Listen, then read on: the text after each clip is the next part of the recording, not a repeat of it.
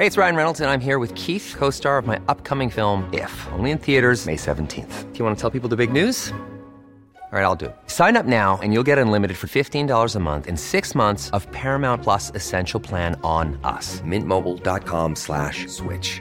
Upfront payment of $45 equivalent to $15 per month. Unlimited over 40 gigabytes per month. Face lower speeds. Videos at 480p. Active Mint customers by 531.24 get six months of Paramount Plus Essential Plan. Auto renews after six months. Offer ends May 31st, 2024. Separate Paramount Plus registration required. Terms and conditions apply if rated PG. Hey, it's Ryan Reynolds, and I'm here with Keith, co star of my upcoming film, If, only in theaters, May 17th. Do you want to tell people the big news? All right, I'll do it. Sign up now and you'll get unlimited for $15 a month in six months of Paramount Plus Essential Plan on us. Mintmobile.com slash switch. Upfront payment of $45 equivalent to $15 per month. Unlimited over 40 gigabytes per month. Face lower speeds. Videos at 480p. Active Mint customers by 531.24 get six months of Paramount Plus Essential Plan. Auto renews after six months. Offer ends May 31st, 2024. Separate Paramount Plus registration required. Terms and conditions apply if rated PG.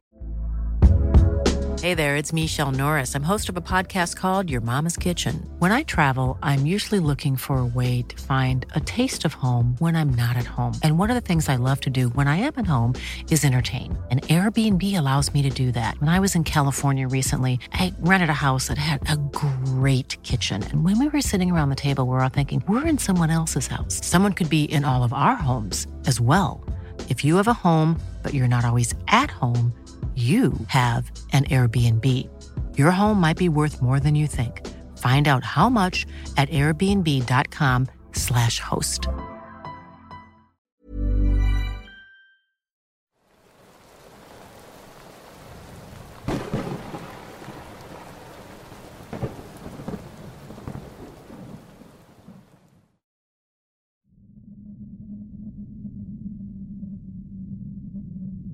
Ayer terminaba de empacar mis cosas para mudarme a la ciudad en la que me esperaba mi nuevo empleo, mi nueva vida. A lo largo de mi carrera como educadora he conocido muchos niños e infinidad de personas, y puede que al cabo de un tiempo termine pasando por alto alguno que otro evento, aun cuando en su momento hayan marcado mi vida.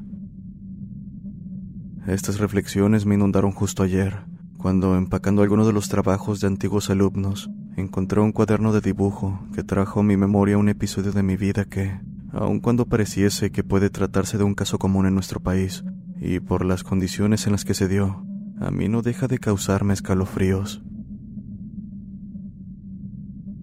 Todo comenzó hace 17 años, cuando comenzaba mi carrera como profesora. Había estudiado en una pequeña escuela normal de un estado alejado de la capital, y ahí era tradición que, para forjar el carácter, se enviará a los maestros recién egresados a remotas escuelas rurales a ejercer la profesión. Los que mostraran verdadera vocación en condiciones tan extremas eran entonces colocados con el tiempo en mejores condiciones laborales. En fin, a mí me fue asignada una pequeña escuela rural improvisada en una casa que había sido incautada por el municipio después de estar abandonada por largo tiempo. La construcción era bastante ruinosa, de modo que solo se utilizaban cuatro habitaciones, las que se consideraban más seguras para tener ahí a los niños a manera de salones, y una letrina que se encontraba en el centro del patio de la construcción, detrás de un enorme y antiquísimo roble que oscurecía dicho espacio. Por ser la novata me fue asignado el grupo de primer año, en el que se comprendían a los niños más pequeños, de entre 6 y 7 años, y en los que se intentaba cubrir el programa de lo que en una escuela regular se aprendería en primero y segundo grado. Ahí los niños eran bastante listos y despiertos, aprendían mucho del mundo natural viviendo en el campo y conviviendo con adultos de varias generaciones en sus familias numerosas. Pero una pequeñita me llamaba bastante la atención, al grado en que le tomé un cariño que trascendió nuestra relación alumno-profesor.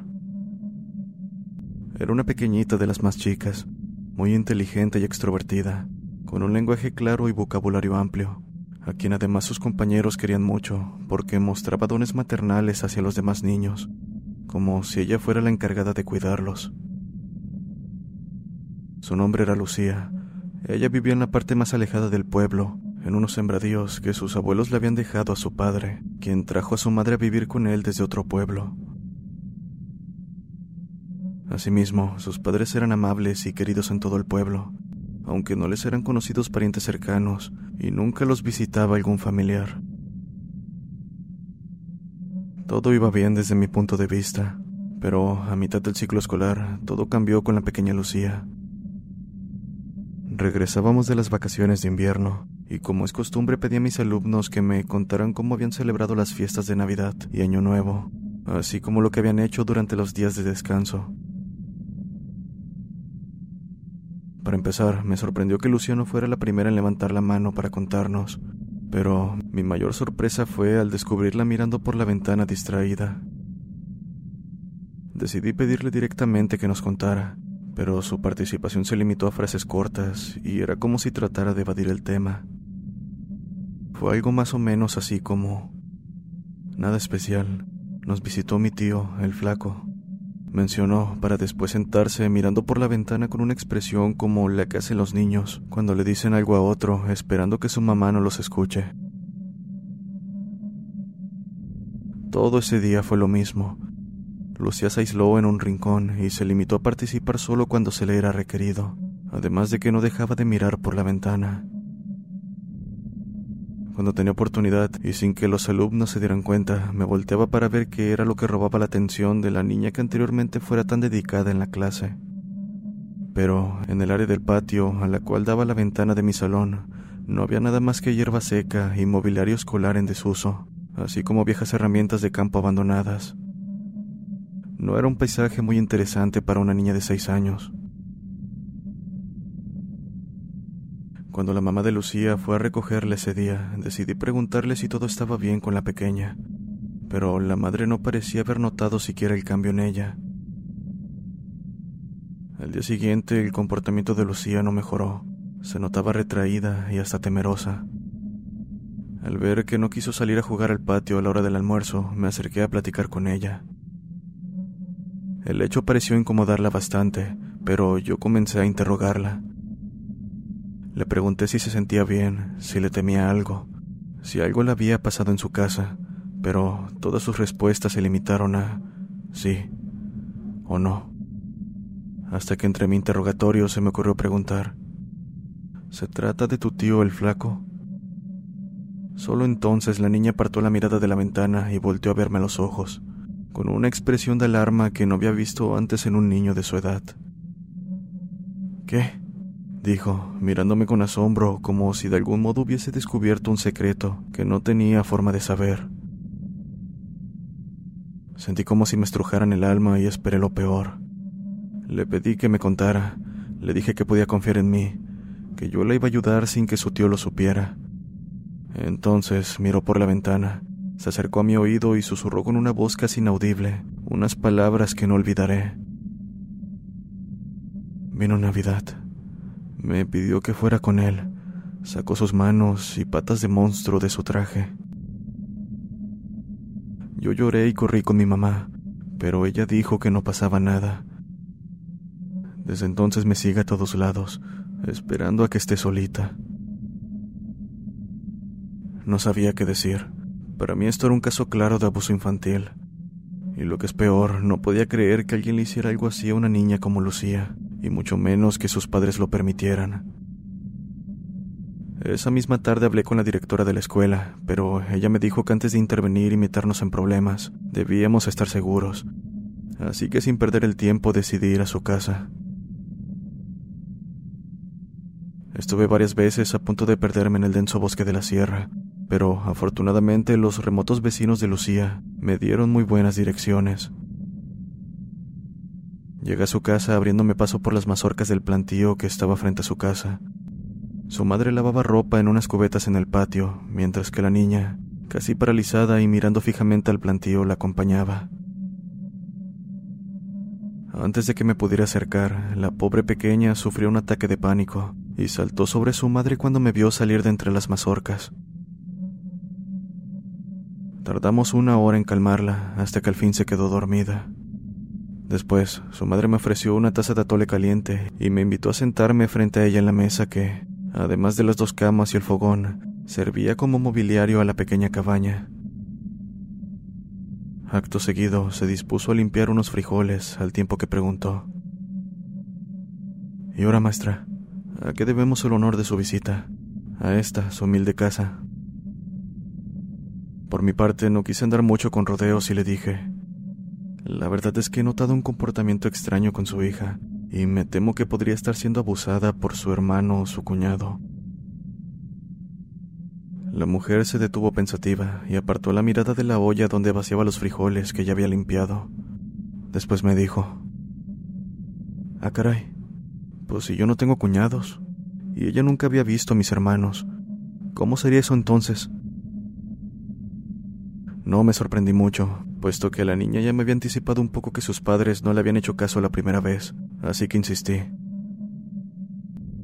Se trata de la visita que tuvieron en Navidad. Tal vez sea un conocido o amigo de la familia, le dije. Mire, maestra, ya sé por dónde va la cosa, y se me hace raro que siendo usted estudiada, se deje engañar por imaginaciones de chamacos, me contestó. No debería tomar tan a la ligera acusaciones tan delicadas, menos viniendo de una niña que no tiene la malicia de mentir sobre algo así, reproché. Entonces, la señora me volteó a ver con un gesto que denotaba que comenzaba a exasperarse. Hizo a un lado los utensilios de cocina que estaba utilizando y juntó las manos solemnemente sobre la mesa. Ella le dijo que la atacaron. Me preguntó con un tono muy duro y mirada molesta. Pues no directamente, pero su comportamiento y... Mire, maestra, no quiero ser grosera, interrumpió. Y a lo mejor usted me va a tirar de loca ignorante, pero esto no es lo que usted cree. Y si no se tratan de imaginaciones de una niña que escuchó muchos cuentos de espantos, pues entonces no es algo que usted puede resolver. ¿A qué se refiere? pregunté. Entonces volteó a ver que la niña durmiera profundamente. Se levantó, la cubrió con una cobija y puso sobre su pecho un rosario desgastado que estaba colgado en un clavito en la pared. Mire, le voy a pedir que escuche sin interrumpirme. Le voy a decir todo lo que sé. Piense lo que quiera. Después de eso le voy a pedir que se vaya, y yo haré lo que pueda por ayudar a mi niña. Asentí con la cabeza y me dispuse a escuchar, sin vislumbrar siquiera lo que me esperaba. A mi niña la visita el demonio. Sé que no es un hombre porque aquí nadie nos visita, y todo el contacto con personas que tenemos es porque nosotros vamos al pueblo. Y de ahí en fuera, el único momento en que la niña no está conmigo es cuando está en la escuela. Créame, no la dejo sola ni para irme a confesar, maestra. Siendo así las cosas, le voy a contar lo que pasó en Navidad. Amaneció y nos pusimos a trabajar como siempre. Luego fuimos al pueblo a dejar maíz a los molinos. Eso lo hizo su papá mientras íbamos al mercado a comprar las cosas para nuestra pequeña posada. Fuimos a la misa del mediodía y nos regresamos para acá. Más tarde, mientras yo hacía el ponche y cocinaba la gallina que habíamos matado en la mañana, mi marido y Lucía colgaban una piñata en el jardín, mientras también limpiaban el patio para tronar cohetes en la noche. Después, mi marido entró a buscar unas herramientas a la casa, y cuando salió, la niña ya no estaba en su sillita. La buscamos y se encontraba en la parte de atrás de la casa, allá donde se acaba el frijol, paradita, mirando al bosque. Me acerqué a ver si alcanzaba a ver lo que ella estaba viendo, pero no había nada. Entonces le dije, despacito, para no espantarla, ¿qué estás viendo? Pero ahí mismo ella brincó y comenzó a llorar como si estuviera lastimada, mientras gritaba. Viene por mí. Sus patas. Sus patas me agarran. Ayúdenme. Entonces la cargamos y corrimos a revisarla para ver que ningún animal la hubiera lastimado. Pero nada. Entonces ya nada, solamente celebramos. Pero, por su parte, toda la noche estuvo alucinando. No tenía fiebre, pero tampoco quiso comer. Casi no durmió y solo miraba hacia la ventana pidiendo que no la dejáramos sola. No dejes que me lleve, ma, era lo único que repetía sin parar de llorar. Ni mi marido ni yo dormimos esa noche. Mientras yo estaba al lado de la niña dándole test, él se mantenía sentado con su escopeta al pie de la ventana de la niña. Pero nada pasó. Al otro día la subimos a la camioneta, todavía estaba muy espantada, y la llevamos al pueblo. Primero al doctor, pero estaba todo bien. No tenía signos de que nada ni nadie lo hubiera lastimado, ni de tener ninguna enfermedad. Luego la llevamos a la delegación. Una patrulla nos acompañó a la casa, pero no encontró nada, ni siquiera animales salvajes. Entonces decidimos llevarla con la hierbera, ella nos dijo que algo que no era de este mundo estaba queriendo llevársela, pero no solo su alma, sino a toda ella. Entonces empezó a curarla. Le dio amuletos y le dijo que nunca se alejara de alguien que la cuidara. Ahora rezamos mucho y la cuidamos, pero creo que el demonio está enfermando su cerebro. Al terminar, la mujer retomó el trabajo que hacía antes de su historia y guardó silencio por un rato. Esperé, pero al no obtener más palabras decidí preguntar. ¿A qué se refiere con que está enfermando su cerebro? Entonces, la mujer se levantó de la mesa y tomó de la repisa que estaba sobre la cama de la niña una libreta muy vieja y desgastada. Mire, dijo mientras acercaba la libreta. Comencé a hojearla mientras la mujer continuaba limpiando frijoles. Al principio la libreta tenía cuentas y listas de compras, pero la mitad tenía unos cuantos dibujos con crayolas, de paisajes soleados, propios de un escolar y fallidos ensayos de letras también, hechos con crayolas de colores. Pero en toda la última parte del cuaderno solo se repetían dibujos de arañas de proporciones enormes con respecto a los árboles que las rodeaban. Y alrededor de los dibujos, muy claramente se leía la frase no ir. En todos los dibujos se repetía el mismo patrón, además de que solo estaban hechos con crayón negro, y extrañamente la araña en todos los dibujos usaba una clase de sombrero. ¿Y ha intentado llevarla a un psicólogo? Pensé en voz alta, pero la mujer, con gesto de preocupación, respondió, No, maestra, no quiero que me la encierren en un manicomio, donde el demonio se pueda tragar su alma. Ese día abandoné la casa de Lucía con muchas dudas. Su madre me permitió conservar el cuaderno de dibujos para intentar analizarlo con mis incipientes conocimientos de psicología, pero lo más triste pasó después. Al día siguiente Lucía no se presentó a clases. La verdad es que me sentí culpable al pensar que tal vez aún estaría alterada por el susto que le había causado con mi visita, pero tras una semana de ausentismo escolar decidí indagar en el pueblo. El padre de Lucía tenía una semana de no cumplir con sus entregas, y su madre no había sido vista ni en el mercado, ni en la iglesia, ni siquiera con la hierbera. Los habían ido a buscar a su casa, pero nadie respondía a la puerta. Todos pensaban que tal vez habrían ido a la capital a llevar a su niña al doctor, pero algo no me convencía de todo esto, así que quise intentar de nuevo en su casa, y me aventuré otra vez a caminar por horas hasta la casita de Lucía. Llegué y no pude evitar notar que los plantíos estaban muy descuidados. Los animales de la familia estaban muriendo de hambre, pero detrás de la cabaña estaba la camioneta familiar, y ahí dentro se podían observar las herramientas, los documentos del padre de Lucía, y en la parte trasera todo un cargamento putrefacto de maíz, listo para ser entregado. Llamé a la puerta una, dos, tres veces.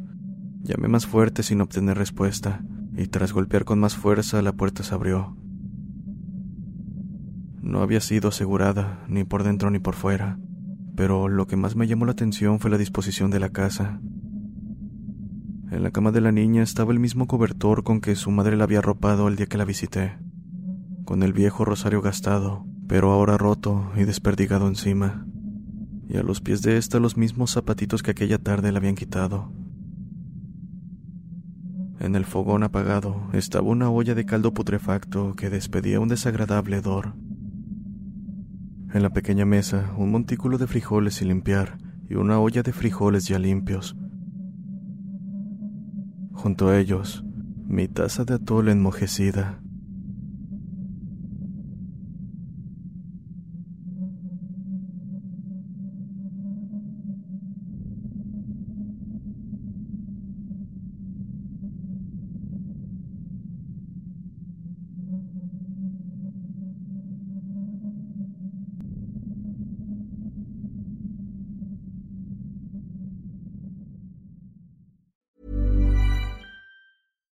If you're looking for plump lips that last, you need to know about Juvederm lip fillers. With Juvederm Volbella XC and Juvederm Ultra XC, your lip look, whether it's subtle or bold, can last up to one full year with optimal treatment and no additional maintenance. Find a licensed specialist and see if it's right for you at juvederm.com today. That's J U V E D E R M.com. Add fullness to lips in adults over 21 with Juvederm Volbella XC or Juvederm Ultra XC. Do not use if you have severe allergies or a history of severe allergic reactions, or if you're allergic to lidocaine or the proteins used in Juvederm. Tell your doctor if you have a history of scarring or taking medicines that decrease the body's immune response or that can prolong bleeding. Common side effects include injection site redness, swelling, pain, tenderness, firmness, lumps, bumps, bruising, discoloration, or itching. As with all fillers, there's a rare risk of unintentional injection into a blood vessel, which can cause vision abnormalities, blindness, stroke, temporary scabs, or scarring. For full important safety information, visit juvederm.com.